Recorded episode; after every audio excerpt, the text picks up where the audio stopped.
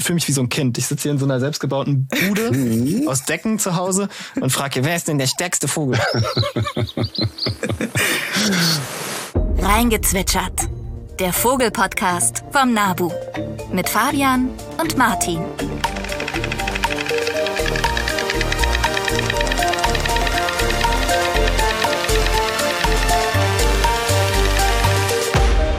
Hallo und herzlich willkommen zu einer neuen Folge von Reingezwitschert. Wir sind mittlerweile, Martin, ich glaube bei Nummer sieb, 17? 17? 17, genau. Uiuiui. Wir ja. gehen auf die 20 zu, Martin. Es geht voran. Ja, und heute ist natürlich, okay, das sagen wir fast immer, aber heute ist wieder eine besondere Folge. Wir haben nämlich ein, eine Gästin und äh, ja, da bin ich sehr stolz drauf. Herzlich willkommen, Silke, alias Vogelguckerin, kann ich direkt sagen. Wir freuen uns riesig, dass du dabei bist. Hallo. Oh, vielen Dank. Ich freue mich auch total, dass ich hier sein darf. Ja, du bist ja auch schon bekannte Podcastlerin, Vögel aber cool. Ich denke, wir haben einige parallele Hörer und Hörerinnen. Und das werden wir nachher noch mehr verraten. Du hast ein, ein tolles Buch geschrieben. Und das ist heute auch unser Thema der Podcast-Folge. Wir wollen über Rekorde in der Vogelwelt reden und über die Superkräfte der Vögel. Und ich würde sagen, diesen Begriff hast du mit deinem Buch jetzt schon geprägt. Und ich bin ganz gespannt, und möchte erstmal freundlich wissen, wie geht's euch? Silke, wie geht's dir? Mir geht's sehr, sehr gut. Ja. Äh, ich wohne seit kurzem an der Küste und ich kann immer das Meer sehen aus meinem Bürofenster hier. Ach super. Hast du auch Schnee bei dir? Ja. Ja, okay. Das ist mein erster Nordseeschnee. Wow. Ja. Ich habe ein bisschen Jetlag, muss ich sagen. Ich, gestern kam ich aus Mittelamerika wieder und erstmal 30 Grad Temperaturunterschied von Luftfeuchtigkeit 100 Prozent und 28 Grad irgendwie auf minus 1 Grad. Das war, das war schon ambitioniert. Habe noch die Decken aus dem Flugzeug mitgenommen, um mich so ein bisschen einzudecken, quasi. Würde mich nicht wundern, wenn du demnächst krank wirst bei dem Temperaturunterschied. Ja, okay. Hoffentlich heute noch nicht. ja, also Wünsche ich dir nicht natürlich. Ne? Ja, mir geht's auch gut. Ich habe auch Schnee hier in Berlin. Wir sind ja wieder an drei Orten. Finde ich immer ganz spannend eigentlich. Das heißt Münster, Berlin und Cuxhaven, Silke, richtig? Genau, ja. Seit einem Monat. Sehr cool. Ja, schon drei Punkte auf der Deutschlandkarte. Wir fangen wie immer an mit den Einsendungen. Und da haben wir was bekommen von Timo987 über die Umfrage bei Instagram. Das hat uns sehr gefreut, weil Timo schreibt, Hi, ich würde mich über eine Folge von Vogelrekorden freuen. Timo, hier here we are. Das ist deine Folge und ähm, ja, wie immer, wenn ihr irgendwelche Wünsche habt oder so, dass auch bald mal wir euer Thema behandeln, schreibt uns und dann kommen wir direkt zur nächsten Frage. Die kommt von Carmen. Martin, magst du sie einmal vorlesen? Genau, Carmen fragt nämlich zur Vogelfutterfolge, wie vermeidet man eigentlich Ratten am Futterplatz? Und vielleicht ein kurzer Schwenk, äh, erstmal ein bisschen was zu Ratten vielleicht erzählen. Fabian, bist du nicht so der Rattenexperte, der Nagerexperte? Was weißt du über Ratten? ich habe mich viel mal mit Säugetieren beschäftigt, auch super spannende Gruppe. Also, es gibt recht viele Ratten in Deutschland, über 300 Millionen, also deutlich mehr als Einwohner, Einwohnerinnen in Deutschland. Sie sind ziemlich intelligent, das vielleicht vorab gesagt. Und das ist auch in Anführungsstrichen ein Problem weil sie, wenn sie erstmal eine Futterquelle entdeckt haben, durchaus wiederkommen, weil ja, war ja ein Buffet und war gut. Außerdem lernen sie sehr schnell Hindernisse zu überwinden, sind gute Kletterer auch. Und hin und wieder passiert das schon mal, dass so eine Ratte am Futterplatz ist. Ich weiß nicht, Silke, kannst du bei dir, fütterst du auch? Hast du einen Balkon oder ein kleines, kleines Gärtchen oder sowas? Bei uns im neuen Mietvertrag steht, dass es absolut verboten ist. Oh Gott, okay. Aber unten im Hof füttert zum Glück jemand und da ist richtig, richtig viel los. Das ist ganz toll. Mhm. Okay, hast du da schon mal eine Ratte gesehen? In den letzten Wochen noch nicht, nein, zum Glück. ich denke sogar, dass er es deswegen wahrscheinlich verbietet. Ich weiß nicht, ob der einen Grund genannt hat weil letztendlich, also ab hin und wieder eine Ratte, das kann schon mal passieren, aber wenn wirklich regelmäßig und viele kommen, ist das in Deutschland meldepflichtig und es müssen Maßnahmen ergriffen werden. Also man muss es melden und es muss irgendwas passieren und das muss der Grundstückseigentümer oder die, der, die Vermieterin machen und sich dann um diesen Schädlingsbefall kümmern.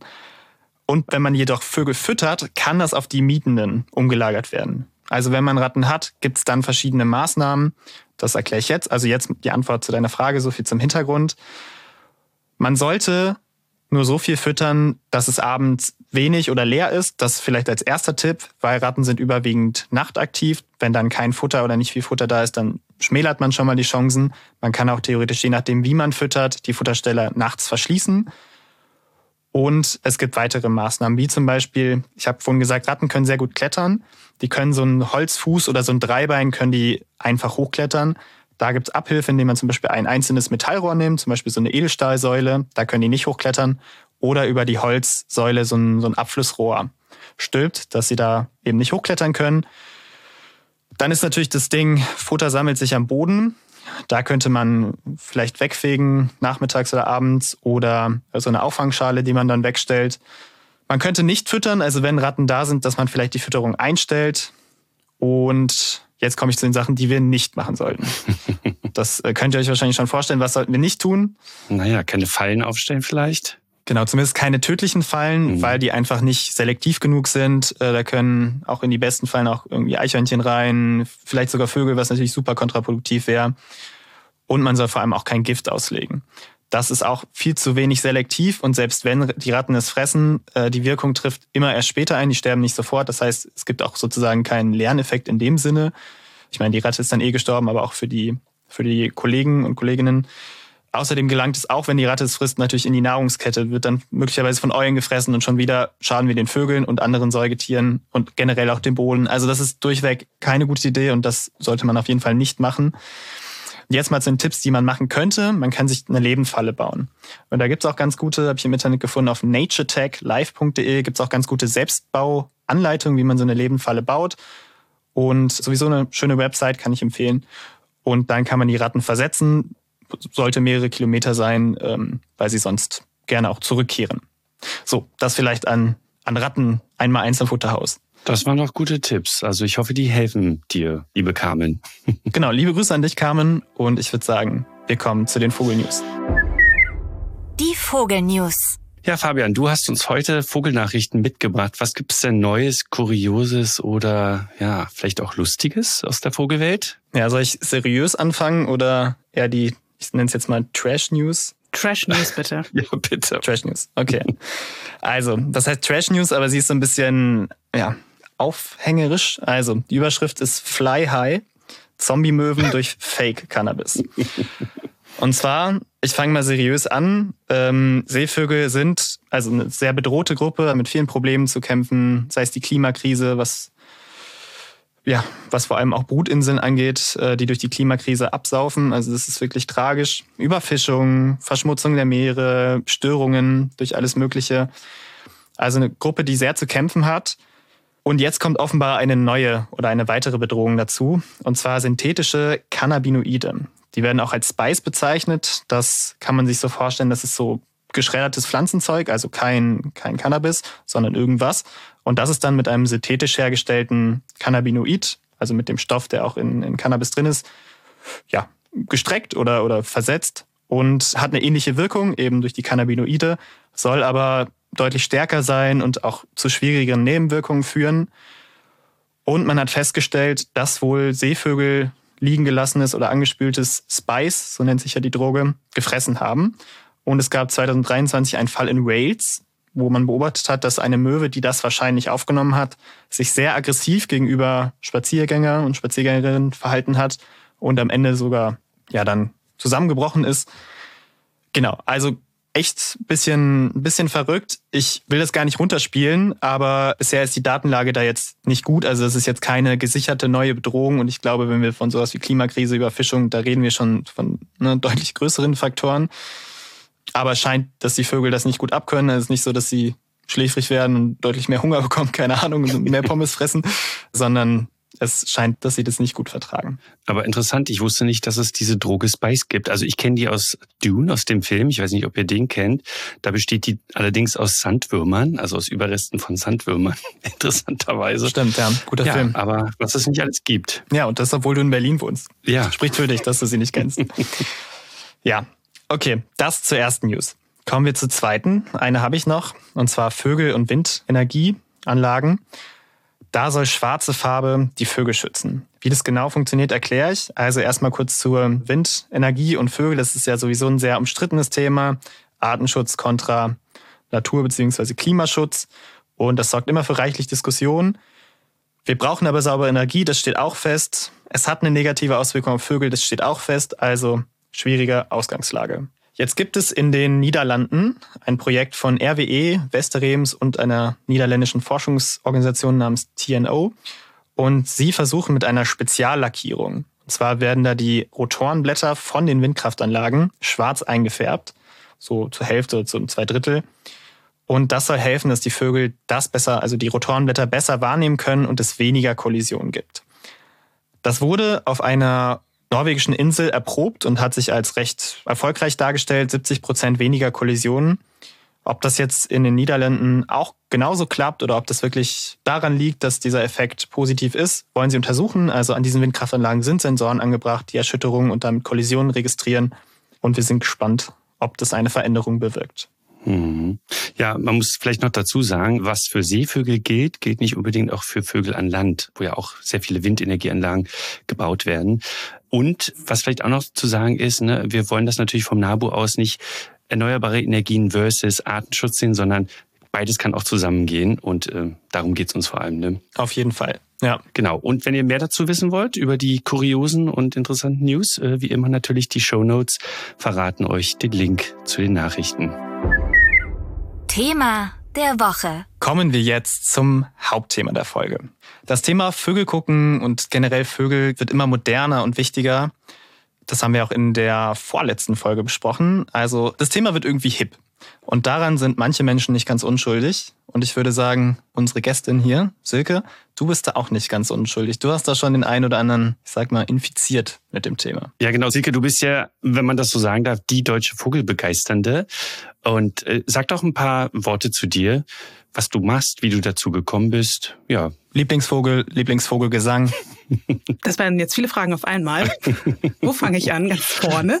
Ja, ihr habt ja schon gesagt, dass es mein Job ist, Menschen für Vögel zu begeistern. Und das sehe ich auch tatsächlich so, weil ich glaube, das ist das, was ich am besten kann. Also ich selber begeistere mich für Vögel und wenn man einmal angefangen hat, auf Vögel zu achten, merkt man auch früher oder später, dass es denen nicht gut geht.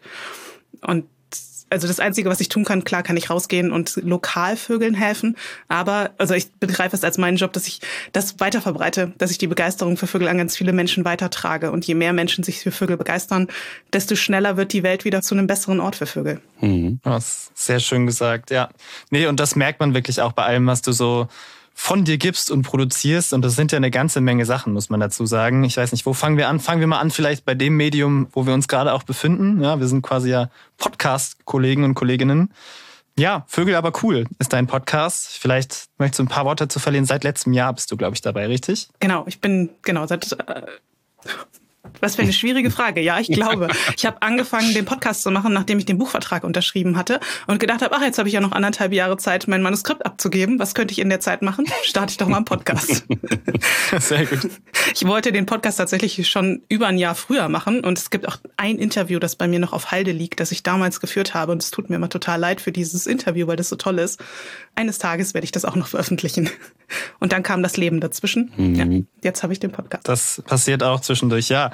Also Vogelguckerin mit Vögel aber cool, ein wirklich sehr, sehr schöner Podcast und ich finde, du bringst diese Begeisterung sehr gut rüber. Kommen wir zum nächsten Medium. Martin, möchtest du das mal einleiten? Ja, du hast es ja gerade schon erwähnt. Das Buch war also vor dem Podcast da oder die Idee da. Nee, die Idee war zum Podcast zuerst da, aber das Buch wurde als erstes realisiert, wenn ich das richtig verstanden habe.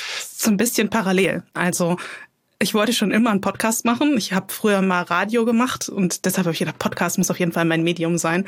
Aber das mit dem Buch kam so zwischendrin. Also ich habe die Anfrage vom Verlag bekommen und ich habe äh, selber ganz lange im Verlagen gearbeitet und habe erstmal gedacht, so nee, ein Buch schreiben mache ich nie. habe ich dann jetzt aber doch gemacht, ähm, weil ich sofort wusste, um was es in dem Buch gehen sollte. Mhm. Also das war deine Idee quasi, worum es in dem Buch geht? Oder also gab es da. Genau. Ja? Ja. Das Buch zu schreiben an sich war nicht meine Idee, aber als ich dann die Anfrage vom Verlag bekommen habe, habe ich ganz, also in dem Telefonat noch drüber nachgedacht und worüber ich ein Buch schreiben würde und ich wusste es sofort. Und dann habe ich gesagt, na okay, jetzt kann ich es dann halt auch schreiben, weil ich sofort Lust hatte, das zu machen. Und es geht um die Superkräfte der Vögel. Genau. Mhm, sehr schön. Es geht um die Superkräfte der Vögel. Ich habe das ein bisschen angelehnt an menschliche SuperheldInnen, also was die besonders toll können. Und dann habe ich das so auf Vögel übertragen. Ich hoffe, ich habe es nicht übertrieben mit den Vergleichen, weil letztendlich sind Vögel ja viel, viel cooler als alle menschlichen Superheldinnen und Superhelden, die wir so haben. Und es hat so Spaß gemacht, das Buch zu schreiben, weil ich da selber auch nochmal so ins Staunen gekommen bin über all die tollen Sachen, die Vögel tun und können. Sehr schön, ja. Und ich halte sie ja auch stolz vors Mikro gerade. Ich warte, ich blätter mal einmal ins Mikro. Hört ihr das? Ja. ja. Es ist wirklich, man muss auch sagen, sehr schön geworden. Äh, da kann man auch deiner Kollegin Vero Schmitz ja. danken. Mhm. Oder Mischitz, Entschuldigung, so. Wirklich, ein, wirklich tolle, tolle Abbildung. Also echt ja. super schön.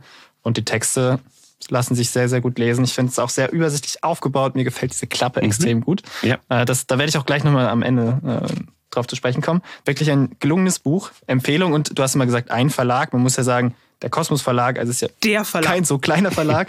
Also genau, herzlichen Glückwunsch an der Stelle zu diesem Buch und ähm, ja. ja. Empfehlung. Das mit Vero war auch das absolute Dream Team. Mhm. Also, weil ich Vero schon vorher kannte über Instagram und natürlich erst von ihren Büchern und dann über Instagram haben wir schon ganz viel geschrieben und auch schon Sachen zusammen gemacht, Projekte.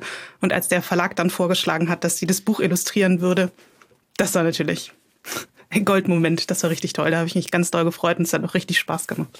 Und bevor wir gleich nochmal äh, in die Thematik, die Superkräfte der Vögel einsteigen, vielleicht noch ganz kurz, du machst ja noch andere Sachen nebenbei. Also du hast ja noch andere Projekte. Kannst du die noch kurz erwähnen? ja, ich habe noch ein paar andere Projekte. Mhm. Also ich habe ganz ursprünglich mal angefangen mit einem Blog. Das war das allererste. Der läuft auch immer noch mit. Da ja, freue ich mich auch immer noch drüber, dass ich den habe. Und ich gebe inzwischen auch Vogelkurse. Mhm. Also ich habe einen großen Bestimmungskurs, der geht sechs Wochen lang. Da lernt man die 30 häufigsten Vogel Vogelarten kennen, die es so bei uns gibt. Und dann habe ich immer noch so kleinere Workshops, zum Beispiel ein Vogelstimmen-Bootcamp jetzt ab nächsten Frühling wieder.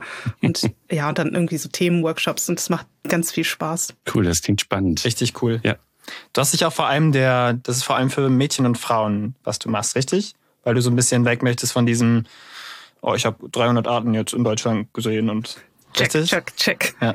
ja. Genau. Also das ist nicht meine Art, wie ich Vögel sehe. Also ich hatte natürlich auch mal so eine Phase, wo ich möglichst viel auf der Liste haben wollte. Die war bei mir aber ganz schnell vorbei. Und Frauen und weiblich gelesene Personen fallen so ein bisschen hinten runter bei ganz vielen Angeboten, ist mein Eindruck oder war mein Eindruck, als ich angefangen habe. Inzwischen hat sich das ein bisschen verändert, aber es ist eigentlich immer noch so.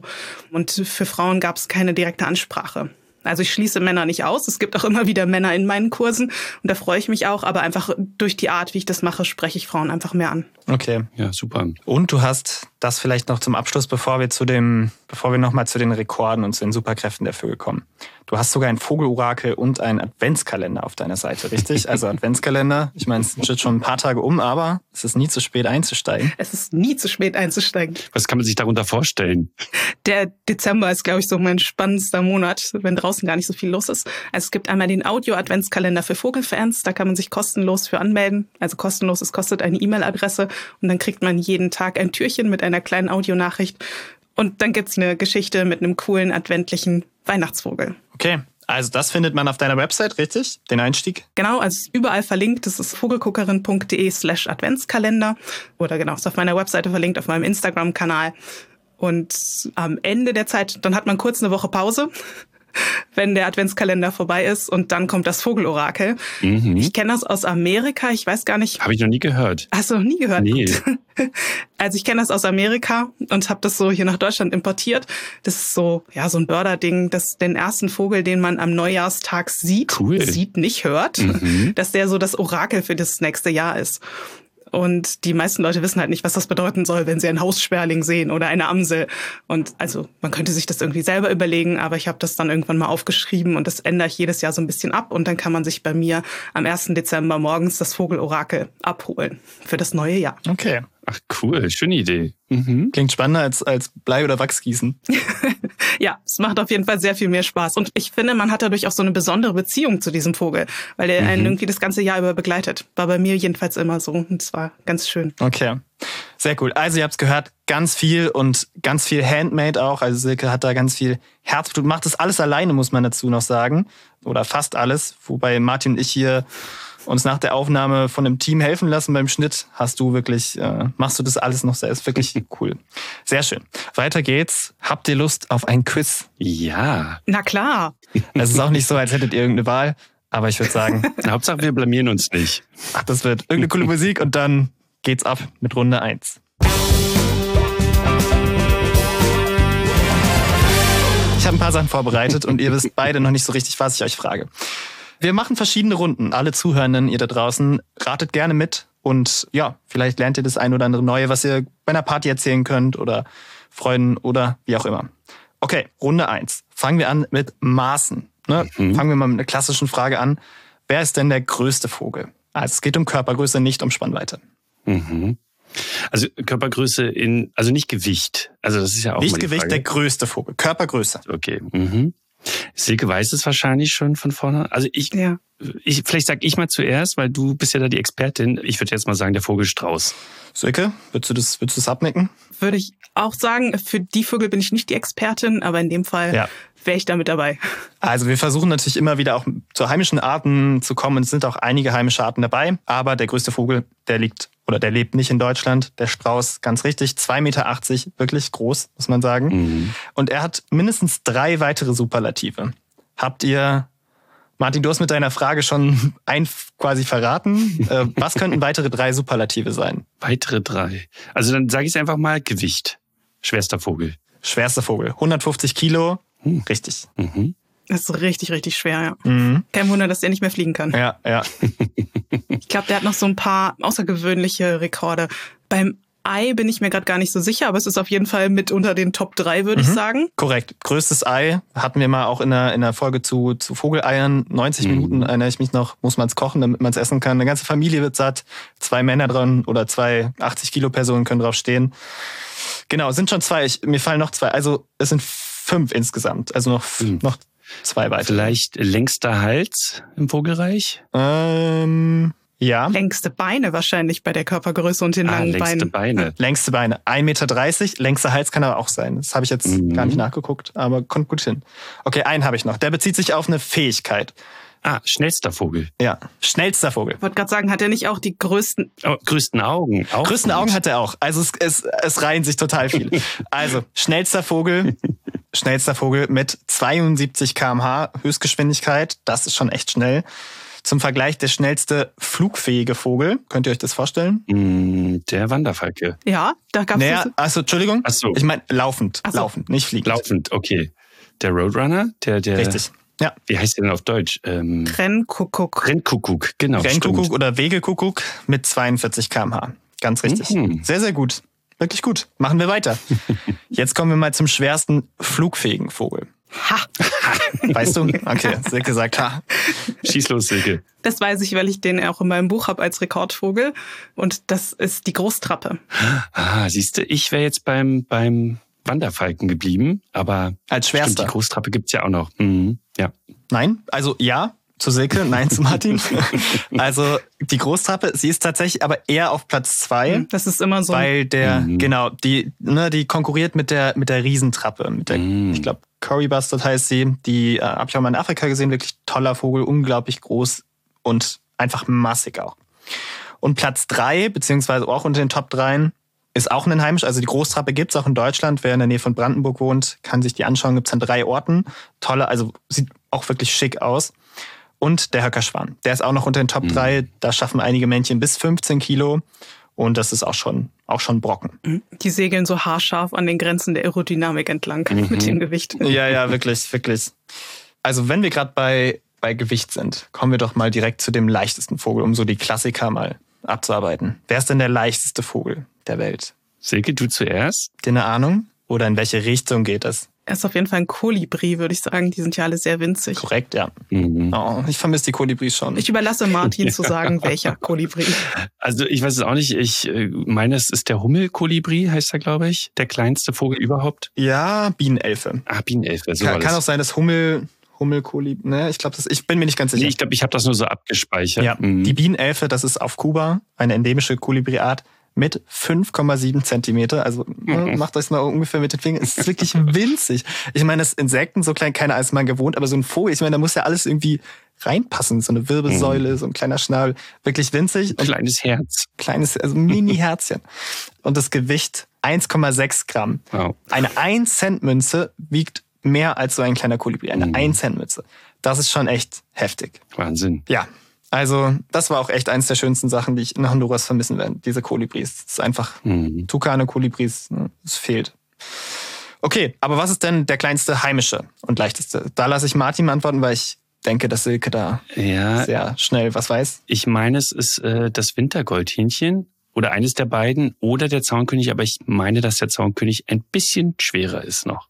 Silke, würdest du es abnicken? Das würde ich abnicken oder das Okay. nicke ich sogar ab. Aber ich glaube, in diesen winzig Gramm-Bereichen geben die sich alle nicht viel. Wintergoldhähnchen, Sommergoldhähnchen, Soundkönig. Aber offiziell ist es das Wintergoldhähnchen. Richtig. Wintergoldhähnchen mit 6 Gramm. Das ist eine 20-Cent-Münze. Mhm. Also viel ist das nicht. Und wir reden von, von ungefähr 9 Zentimeter. Damit ist es der kleinste und leichteste Europas sogar. Und sogar der Singvogel, der kleinste weltweit. Stimmt. Ah, okay. Ja, ja, Mhm. korrekt. Cool. Okay, Klassiker, größte Spannweite fehlt noch. Ich glaube, der Name fehlt schon, oder? Kann das sein? Nope, Nee? nope. Ah, okay. Also wir sind wieder bei, wir sind wieder bei international, also weltweit Vögel. mhm. ah, viel, doch, doch, der fiel vielleicht doch schon. Oder hast du von Wanderfalke gesagt? Äh, Nee, Wander Albatros, hatte ich Ah, okay. gesagt. Ja, okay. Also Wanderfalke hatte ich auch beim schnellsten Vogel. Ja, ja. Okay, dann fiel der Name schon. Das ist der, Ja. ist der Wanderalbatros mit, wisst ihr ungefähr wie viel? Über drei Meter irgendwas. Ja, Glaube ich auch, ja. bis 3,50 Meter. 3,50 Meter, das ist, also eine Tour ist ungefähr zwei Meter. Also ist schon, Mhm. schon sehr viel. Mhm. Doppelt so groß wie ich. Also ich muss sagen, da habt ihr schon mal ziemlich gut performt. Da würde ich Runde zwei einleiten, um das Thema rund ums Fliegen. Ding, ding, ding. Ding, ding, ding. Den Wanderfalken lasse ich mal, ne? 320 km/h, der wird schon genannt. Das kennt vielleicht die eine oder andere Person schon. Was denn der Vogel mit der höchsten Flughöhe? Habt ihr da eine Ahnung? Silke? Also es ist der wirklich, der am allerhöchsten geflogen ist, der hat, glaube ich, irgendwo mal ein Flugzeug getroffen. Ja. Das war irgendein Geier. Korrekt. Aber ich weiß, dass Streifengänse zum Beispiel auch den Himalaya überfliegen und schon über Mount Everest gesehen worden sind. Also es ist auch super beeindruckend, weil man denkt, so eine Gans, was kann die denn? Aber die sind richtig gute Fliegerinnen. Mhm. Total. Und diese Gänse, die Streifengänse fliegen diese Strecke sogar regelmäßig über den Himalaya. Den höchsten, also den höchsten Peak, da hast du recht, das hat ein Geier geschafft. Ich glaube, es war der Sperbergeier, oder? Richtig, genau. Mhm. Sperbergeier mit 11,2 Kilometern Flughöhe. Also, Mhm, Wahnsinn. die, ich glaube, das ist so auch die Standardflughöhe von Flugzeugen. Mhm. Wow. Okay, weiter geht's. Längste Strecke, nonstop und nicht nonstop. Das ist auch so ein Fakt, den wissen vielleicht die ein oder anderen Vogelbegeisterten. Ich kann ja mit dem Non-Stop anfangen, weil das sind die, die ich ja hier seit neuestem auch vor meiner Haustür treffen darf. Das ist die Pfuhlschnepfe. Aber nicht unsere europäischen, die sind da nicht ganz so ausdauernd. Die fliegen nur so ein bisschen bis Afrika. Aber es gibt welche, die fliegen von Alaska bis nach Neuseeland nonstop. Korrekt. Rekord 13.500 Kilometer letztes Jahr von einer jungen Vogelschnepfe von Alaska bis Tasmanien. Mhm. Plus noch ein paar Mal verfliegen und dann war sie irgendwann unten. Okay, längste Strecke. Warte mal ganz kurz, das wollte ich noch Ja. reinschieben. Beim letzten Mal hatten wir nach Leifern gefragt und da hatte ich Uferschnepfe gesagt. Ich meinte aber die Fuhlschnepfe. Das wollte ich nur korrigieren. Ja, genau. Sorry. Kommen wir zur nächsten Frage. Fabian? Küssen. Oh, jetzt habe ich schon. Oh Gott, jetzt habe ich schon verraten. Küstenseeschwalbe. Küstenseeschwalbe fliegt bis zu 40 oder 35.000 Kilometer ein Weg, also wirklich Nordpol bis Südpol. Das heißt, sie würde in ihrem Leben 2,4 Millionen Kilometer fliegen, wenn man jetzt so von von so einem Durchschnittsalter einer Küstenseeschwalbe ausgeht. Und das sind dreimal zum Mond und wieder zurück, fliegt die in ihrem Leben. Ja, Wahnsinn. Für so einen kleinen Vogel. Also echt, Superkräfte der Vögel ist da der richtige Begriff. Mhm. Das ist auch total toll, weil die haben, glaube ich, so ein Leben, von dem wir alle träumen. Wenn die den Norden verlassen, wird es so langsam dunkler. Und wenn sie dann aus dem Süden hochkommen, wird es auch langsam dunkler. Das heißt, es ist der Vogel mit dem meisten Tageslicht oder überhaupt das Lebewesen, Ah. das das meiste Tageslicht abkriegt. Oh wow. Ah, interessant. Aber träumst du von, von 40.000 Kilometer fliegen? Das stelle ich mir übelst anstrengend vor. Hm, Ja, das stimmt. Nee, danke. Okay, lass uns in die nächste Kategorie gehen. Die nennt sich also Runde drei Sinne und Fortpflanzung.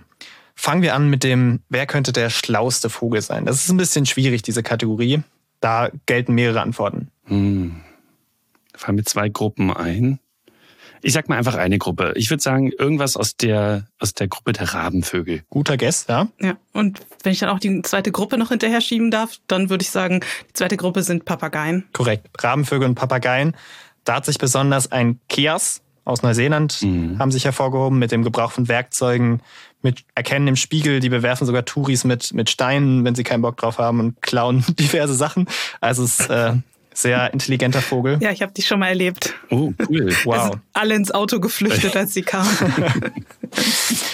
Ja, und das zweite Beispiel gibt es tolle Geschichten zu. Also der Graupapagei und da ist berühmt geworden der Graupapagei namens Alex, der so intelligent war ungefähr wie ein fünfjähriges Kind. Also er ist gestorben 2008, glaube ich. Er konnte 50 Gegenstände erkennen, sieben Farben, äh, konnte unterscheiden, also größer, kleiner einordnen, konnte 150 Worte gezielt einsetzen, konnte zum Beispiel sagen, wenn, wenn er gemerkt hat, einer Person ging es nicht gut, das wird schon wieder oder solche Dinge. Also wirklich unglaublich. Cooler Fakt, finde ich. Okay, einen machen wir noch in der Kategorie. Machen wir Frühreif und Spätzünder. Wer ist denn, Gott. wer ist denn der Frühreifste? Das ist schon eine speziellere Frage. Mhm. Also es muss irgendeine Art sein, ja, die kurzlebig ist, ne? Würde ich mal vermuten. Hast du, Silke, weißt du das? Ja. Más o menos, ja. Ähm, ich glaube, es sind Wachteln. Korrekt. Die können noch innerhalb Ah. ähm, ihres ersten Sommers, wenn sie ganz früh schlüpfen, sich selber weiter fortpflanzen. Oh, wow. Ich möchte an der Stelle den Zuhörern sagen, sie haben kein Skript. Das war jetzt äh, wirklich, ich schwöre, das wusste sie einfach so. Nicht schlecht. Sehr gut, sehr er gut. hat uns sogar verboten, uns vorzubereiten. Ja, genau. Zehn Wochen, also sie können tatsächlich in dem Jahr, wo sie geschlüpft sind, selbst noch brüten. Nach zehn Wochen sind sie schon geschlechtsreif. Cool. Wer ist denn der Spätzünder? Wer könnte das sein? Das ist auch wirklich speziell. Also irgendwas Größeres? Vielleicht die grobe Richtung. Hm. Ein langlebiger Seevogel, Ja, Seevogel hätte ich auch gedacht. Also irgendwo bei Albatrossen vielleicht. Albatros würde ich auch sagen, irgendwas. Ich applaudiere hier gerade. Ach, ich dachte, du Mikros. machst irgendeinen Klappern nach. Das ist der Dunkelalbatros mit 13 Jahren. Also sie können sich erst nach Wow. 13 Jahren vermehren. Also sie stehen 13 Jahre gegen 10 Wochen. Das ist schon ein großer Unterschied.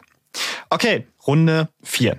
Letzte Runde. Da ein paar Schmankkerle rausgesucht. Sagt man so? Schmankerl? Keine Ahnung. Wie auch immer. Äh, außergewöhnliche Fähigkeiten heißt diese Runde. Und wir fangen an mit dem stärksten Vogel. Wer ist der stärkste Vogel? Das ist so eine, ich fühle mich wie so ein Kind. Ich sitze hier in so einer selbstgebauten Bude aus Decken zu Hause und frage, wer ist denn der stärkste Vogel? Oh, der stärkste. ist doch bestimmt irgendwas, irgendein Greifvogel, der dann, weiß ich nicht, ein Schaf hochheben kann. Ja. okay, vielleicht kein ganzes Schaf. Ich gebe einen aber- Daumen hoch, Greifvogel stimmt. Und tatsächlich wurde die Stärke gemessen an Dingen, die er abtransportiert. Also Flügelschlag. Okay, also ein Seeadler vielleicht oder Fischadler. ist bestimmt irgendwas noch Schwereres, weil Fische, na gut, Ja, bei Göttingen Ihr seid schon wir, nah dran. die können auch sehr groß werden. ja. Ich sag mal, ich gebe mal den Tipp, er frisst vor allem Affen und Faultiere. Oh, okay. Ja. Damit eher kein Seeadler. Ja, die, die Harpie. Hab hier, ja. Richtig, die Harpie. Mhm. Bis zu, also sechs bis neun Kilo wiegt teilweise die Beute. Die Hinterzehe ist sieben Zentimeter lang. Mhm. Also wirklich ein sehr, sehr starker Vogel. Tödlich. Heimischer Vergleich. Der heimisch stärkste Vogel ist der, wenn man so, schwierig zu messen, wahrscheinlich der Steinadler Mhm. mit sehr, sehr kräftigen Krallen. Die sind auch fast sechs Zentimeter lang. Mit denen durchbohrt er die Schädeldecke oder auch die Lungen von seiner Beute. Und er kann sogar Gämsebabys, Mhm. Gams, Gamsbabys abtransportieren, die deutlich, also die, weiß nicht, fünf Kilo wiegen oder sowas. Wow. Also schon heftig. Bei Fischadlern sieht man doch immer mal, dass die die Fische fallen lassen, die sie, ähm, da gibt es so im Internet immer so Videos, dass sie sich einen Fisch schnappen und dann kaum wieder hochkommen aus dem Wasser. Mhm. Das ist aber ganz witzig. Stimmt, stimmt. Die tauchen ja sogar ganz ein, im Gegensatz zu Seeadlern, die so aufpicken Mhm. auf der Wasseroberfläche. Okay, apropos Füße. Wer hat denn die längsten Zehen in der Vogelwelt? Beziehungsweise die, ja doch, nee, es sind die längsten Zehen. Ich glaube nicht mal verhältnismäßig, sondern müssten, müssten die längsten sein.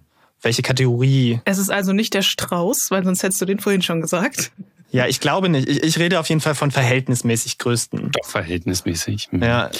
Und äh, Ja. Es, es wird hier, man kann, die können übers Wasser laufen, wie Jesus. Mhm. Blässhühner, Teichhühner.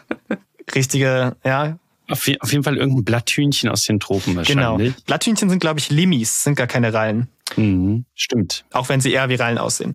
Blatthühnchen. Und zwar, also es gibt mehrere Arten. Ich habe jetzt in Honduras auch ein schönes gesehen. Das hatte sogar noch so Krallen an den Flügeln, richtig cool.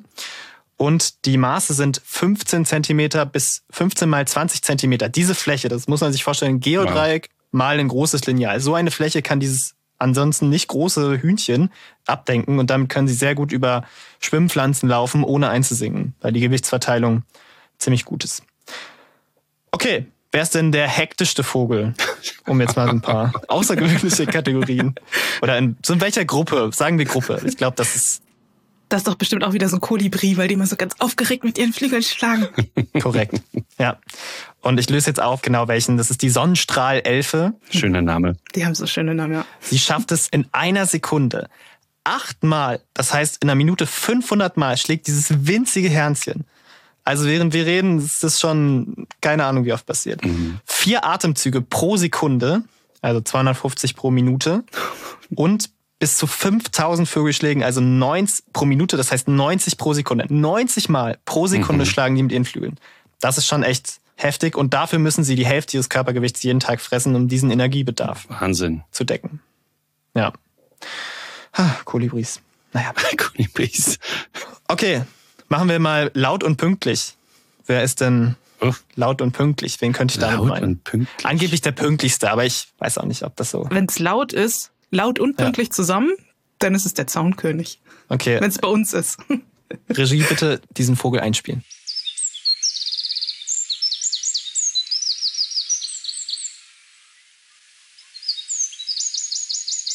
Ach, schön. Ja, darauf gehst du auch in deinem Buch ein. Äh, Das ist ein schöner Fakt hier aus dem Buch. 4000 Kilometer müsste ein 80 Kilo Mensch hörbar sein, um das gleiche Verhältnis von Körpergewicht und Größe hinzukriegen, weil der Zaunkönig schafft mit seinen paar Zentimetern eine Reichweite von 500 Meter und 90 Dezibel. Das ist schon in Deutschland Gehörschutz. Da brauchst du schon Arbeitssicherheit, greift an. Okay, und sie singen wirklich angeblich oder manche auf die Minute genau jeden Morgen. Das ist auch schon beeindruckend. Okay, er ist aber nicht der lauteste Vogel. Nur fast. Nee. Es gibt noch einen, der lauter ist. Hm. Habt ihr einen Plan, welcher das sein? Das ist auch schwierig. Also ich schätze, es ist eine südamerikanische Art. Kann das sein? Ja. Äh, Glockenvogel oder wie die heißen? Ich weiß nicht. Bellbird im Englischen? Nein. Nein. Hm. Okay, ich gebe einen Tipp. Die leben in Höhlen. Ah, der. Weißt du, Silke? Ja, bei Höhlen habe ich einen Verdacht, ja. Sag mal. Aber ich hätte nicht gewusst, dass die so laut sind. Ein Fettschwalm? Korrekt. Korrekt. Wahnsinn. Den spielen wir einmal ein, bevor ich da näher drauf eingehe. Was ihr da hört, ist eine Gruppe in der Höhle. Und was die machen mit diesem Geräusch, ist nicht nur zu kommunizieren, sondern auch eine Art Echoortung. Also wie Fledermäuse, nur dass diese Frequenz in bei uns hörbaren Bereichen liegt. Und wir reden von einer Lautstärke von bis zu 100 Dezibel. Das ist schon nochmal knapp lauter als der Zaunkönig. Okay, ich sag mal ein, zwei vielleicht noch schnell. Fabian kriegt nicht Ich, genug. ich, ich habe so, ich hab so viel aufgeschrieben. Okay, giftigster Vogel. Wer ist der giftigste Vogel? ja, gut. Da haben wir schon mal eine Sendung zu gemacht. Ja, genau. Ja. Das haben wir schon mal in den Vogelnews gehabt. Das gab's neulich auch erst. Ich habe nur vergessen, wie die hießen. Ähm, Busch, Dickkopf, irgendwas mit Dickkopf war Ich es. könnte ganz informiert sagen, wohnt in Papua-Neuguinea. Oder irgendwie so in der Gegend. Top. Da wohnen sie alle. Genau. genau ich glaube, zehn oder zwölf giftige Arten gibt es. Und diese Dickschnabel sind auch dazugekommen. Aber der giftigste ist der Zweifarben-Pitui oder Zweifarben-Pirol, der das in seinen Federn einlagert. Wer das gerne genaueres dazu wissen möchte, hört nochmal alle unsere Folgen durch und findet das irgendwo in den Folien. Okay, letzter. Wirklich letzter.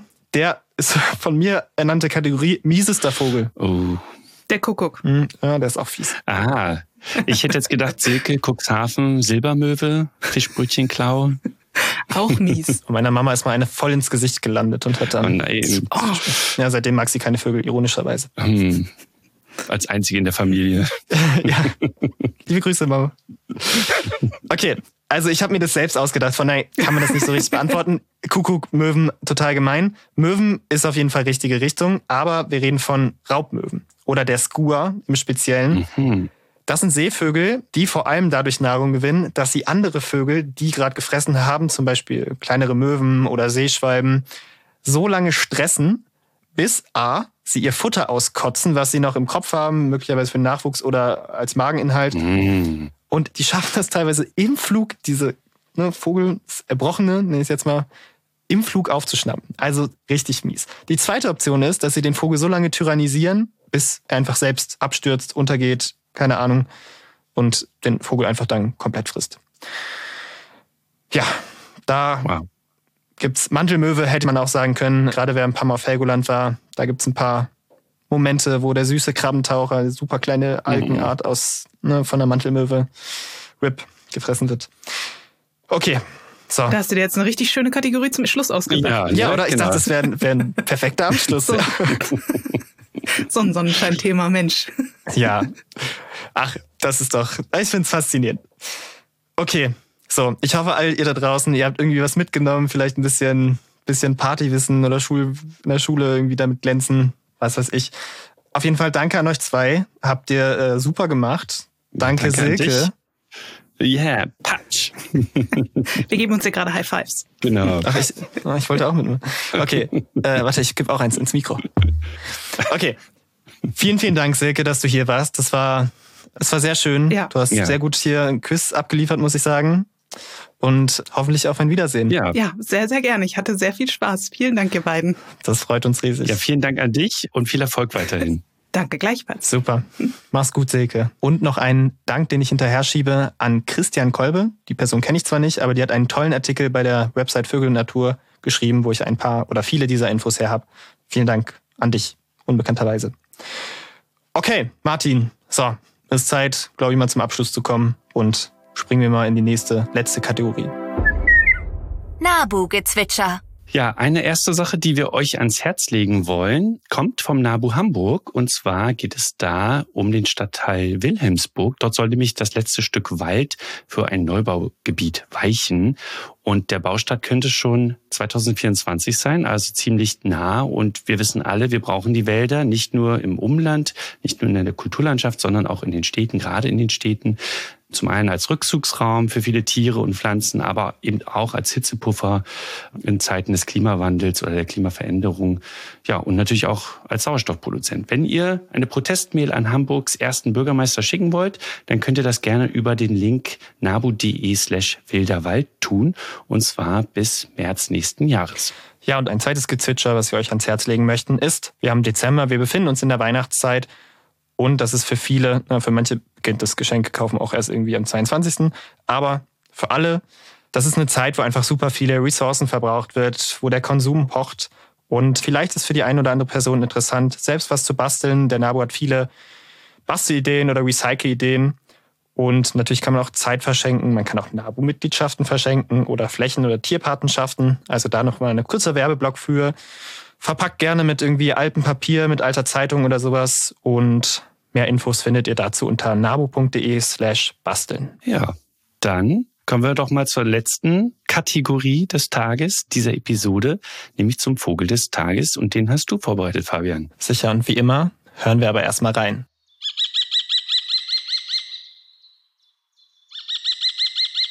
Ja, das ist heute unser Bird des Tages. Was ist es? Also, es gehört nicht zur Gattung der Greifvögel, auch wenn viele ihn dorthin stecken würden. Er ist näher mit den Papageien verwandt. Er ist ein guter Mäusejäger und er brütet gerne in Kirchtürmen, Felsen, Nistkästen, manchmal auch Fensterbänken. Und, das ist jetzt, glaube ich, ein ziemlich heißer Tipp, er kann rütteln in der Luft, so nennt man das. Okay, jetzt wird's wirklich, es ist der häufigste Falke in Deutschland. Wir sind beim Turmfalken. Das war der Turmfalke, das ist auch ein Geräusch, was man durchaus im Winter hören kann. Und wie wir das jetzt eingespielt haben, werde ich jetzt noch ein Kapitel aus unserem Nabu-Vogelbuch vorlesen. So, ich schlag mal hier die Seite auf. Okay, zum Turmfalken. Auf die Maus. Turmfalken sind unermüdliche Mäusejäger. Mindestens zwei bis vier Mäuse verspeist der kleine Falke pro Tag. Auch Insekten, Amphibien oder Reptilien stehen auf seinem Speiseplan. Kleinvögel dagegen nur äußerst selten. Und ich soll mich zwar kurz halten, aber ist mir egal. Jetzt kommt noch was zu seiner Stimme. Sein wissenschaftlicher Name, Tinunculus, bedeutet so viel wie kleiner Schreihals. Mit einem lauten, schnellen Kiki-Kiki macht er ihm alle Ehre. So, das haben wir ja gerade gehört. Und damit schließe ich das Buch.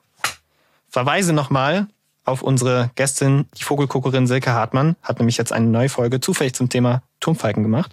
Also hört da auch gerne rein. Ja, Martin, Dann verabschieden wir uns mit dem kleinen Schreihals, lassen ihn noch mal zu Wort kommen. lass ihn nochmal ertönen. Ja.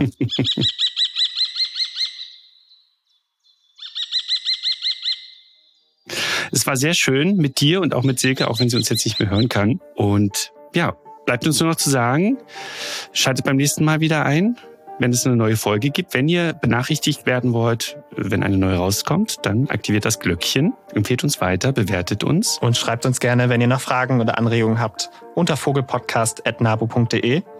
Und damit macht euch einen wundervollen Tag, was auch immer ihr gerade macht, wo ihr auch immer gerade seid. Und wir sehen uns bald wieder. Schöne Weihnachtszeit, schönen Dezember. Bis bald. Macht's gut. Tschüss. Tschüss. Das war Reingezwitschert, der Vogelpodcast vom Nabu. Eine Produktion des Nabu. Neue Folgen findet ihr überall da, wo es Podcasts gibt. Übrigens, mehr zum Thema Vogelschutz findet ihr auf unserer Website nabu.de und auf unseren Social-Media-Kanälen.